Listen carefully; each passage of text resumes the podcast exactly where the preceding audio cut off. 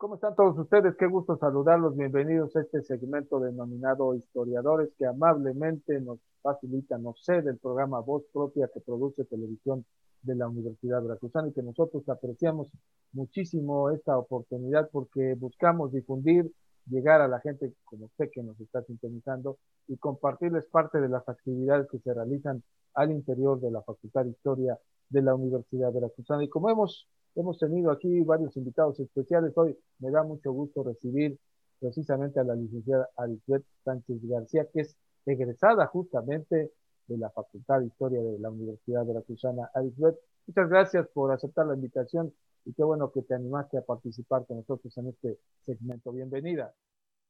Muchas gracias por la invitación, hombre, me parece un proyecto genial y qué bueno que se esté haciendo este tipo de cosas. Muchas gracias. No, al contrario, gracias a ti. Eh, la licenciada Isbeth Sánchez García, pues ha, ha, tenido varios temas, como siempre nos gustan de pronto alguna especialidad, y ella ha elegido los temas de la historia de las mujeres, de la delincuencia femenil, y tiene un trabajo muy particular, muy importante, eh, justo sobre la cárcel municipal de mujeres en Jalapa, que ojalá, Elizabeth, haya oportunidad de tratarlo en un, en un programa especial, así que si te animas, por aquí te esperamos, ¿no?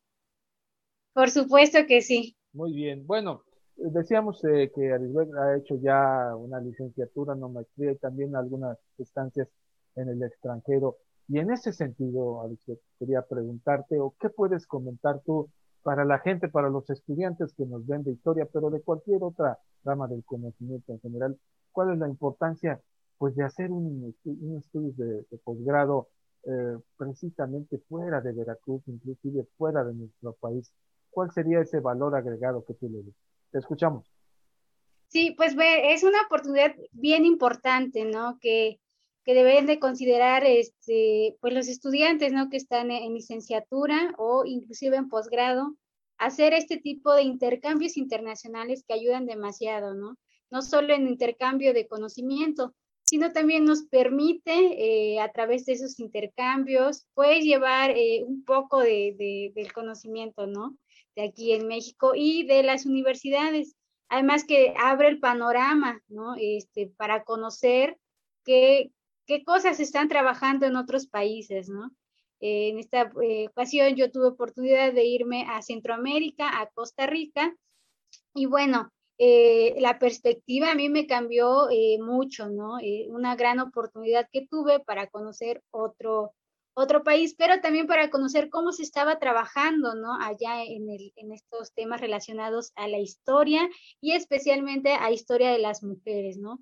Entonces, bueno, eh, nutre demasiado, tanto en conocimiento como eh, personalmente, ¿no? Entonces, eh, por eso es la importancia de, que se animen, de que se, animen todos a salir. todos pudieran tener la oportunidad. La universidad da muchas facilidades, es cosa de que que se pudieran orientar un poco más en, en la dirección de la facultad o en, en, algún en alguna instancia de nuestra universidad para poder acceder a este tipo de oportunidad. En ese sentido, en los temas que estás abordando, que has abordado, Arislet, eh, ¿qué nos puedes decir sobre la historia de las mujeres que de pronto también se ha, ha, señalado que la historia como que se ocupa mucho de los hombres, de los héroes, de, de, de los hombres de una sola pieza, pero las mujeres pues son parte, es un complemento importantísimo de la sociedad. ¿Qué nos puedes decir al respecto? Pues sí, mira, actualmente ya son temas que, están como eh, creciendo, ¿no? Todo lo, relacionado a mujeres y especialmente violencia eh, contra las mujeres, ¿no? Se ha vuelto un boom actualmente. Este, también tiene ahí controversias, ¿no? Porque varias personas han utilizado esta bandera, ¿no? De feminismo, de violencia contra la mujer, para otros intereses ajenos a los, a los que son, al objetivo real que, que, son. Pero bueno, eh, hacer historia de las mujeres es bien importante, ¿no? En México, a partir de los años 70, 60, 70, empieza a surgir todo este interés por parte precisamente en, el caso de la historia de, historiadoras que finalmente eh, hacen o se crea el, Centro de Estudios de Género en la UNAM, fue el primero el que se crea. A partir de ahí, pues empiezan a surgir, ¿no? Este, varios estudios eh, en menor número, pero importantes porque son la base, ¿no? A partir de ahí empiezan este, más historiadoras principalmente, ¿no? A rescatar la voz de, de las mujeres eh, en la historia, ¿no? Que, que, bueno, que por muchos años se había invisibilizado, ¿no? Este, siempre la participación este, masculina había salido este, en, los textos, ¿no? Tanto en, investigaciones históricas, este, ya bien eh, conformadas, como por ejemplo en los libros de texto, ¿no? Que también. Y aún así, actualmente, eh, en educación básica, por ejemplo, secundaria, preparatoria, que tengo oportunidad ahí también de impartir clases, pues eh, le doy una observada a los libros, ¿no? Y digo, bueno, a ver, estamos en siglo XXI, ¿no? Y este, ya está todo con fuerza esto de, visibilizar la participación este, femenina. Y, sigo viendo yo en los libros de texto todavía ahí la, este, que se resalta la, la figura masculina, ¿no? Como lengua nacional. Exacto.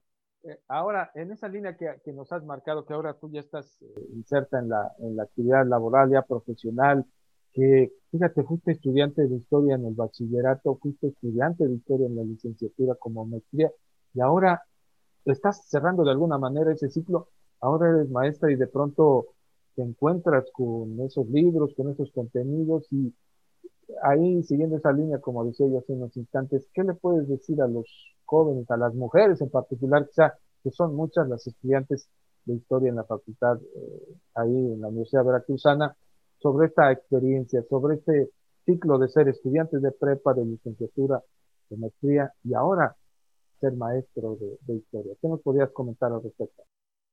Sí, pues mira que una de las cosas que he visto, que he observado, por ejemplo, en las licenciaturas de historia, ¿no? Este, tanto aquí en Veracruz como en otros estados, es que eh, la población estudiantil de historia, pues, eh, digamos que no predomina un solo género, ¿no?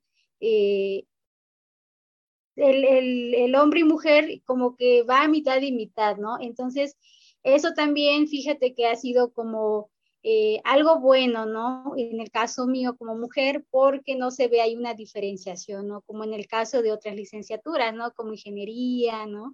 Digamos que actualmente ya hay un número igual, pero pues este, resalta más todavía el índice de estudiantes masculinos, ¿no? En el caso de historia, pues no, entonces también para mí es, es algo bueno, ¿no? Y que permite tener como pues ya sino confianza, pero este sí como dije, ah, pues hay más compañeras, ¿no? Que me pueden acompañar en este, en este proceso, ¿no? Y eh, ahora que tomas el, tema sobre qué, pues cuál es mi, mi percepción, ¿no? ¿Cómo siento de ser estudiante a ahora ser docente? Pues fíjate que ha, ha sido muchos obstáculos, ¿no?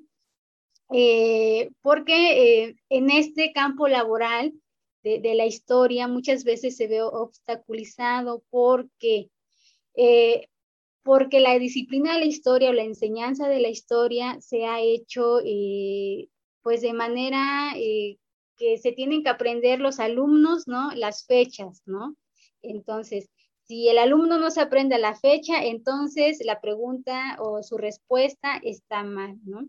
Entonces se debe a esta vieja enseñanza de la historia que este, pues ha estado durante varios años, ¿no? Ahora nosotros como jóvenes, ¿no?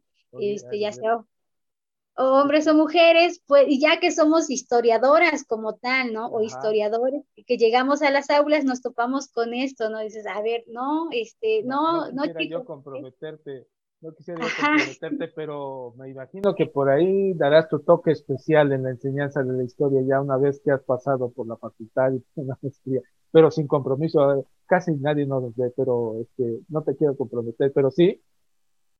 Este, sí, sí, sí, sí, eh, entonces ya, este, pues ya uno hace ahí la labor, no dice, no, a ver, la disciplina de la historia no es así, ¿no? Este, no, no me interesa, ¿no? Que te aprendas que, cuándo nació Benito Juárez, ¿no? O quiénes son los padres. Eh, aquí el interés es que tú analices qué hizo, por qué lo hizo y cómo lo hizo, ¿no? Entonces ahí este, también es el aporte, ¿no? Yo, el aporte eh, de un profesional de la historia. Exacto, eh, ahí lo veo, ¿no? Este, Que bueno, nosotros podemos incidir en, ese aspecto, ¿no? Y en el campo laboral es, sí, el campo laboral es bien difícil en historia, ¿no? Actualmente para todos nosotros claro, debe ser.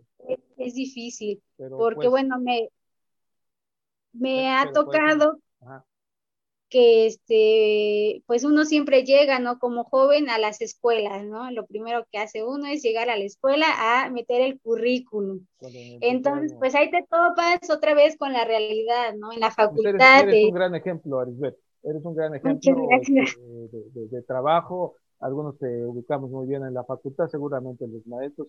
Ahora como, como maestra, como licenciada, como maestra en historia, te agradecemos mucho tu, participación. Y bueno, quedaron temas, ¿eh? ya el tema, el tiempo se nos vino encima, pero quedaron temas pendientes, así que quiero invitarte para una próxima ocasión y comprometerte aquí públicamente para que nos acompañes. ¿Aceptas? Claro, por supuesto, por supuesto, ahí estamos.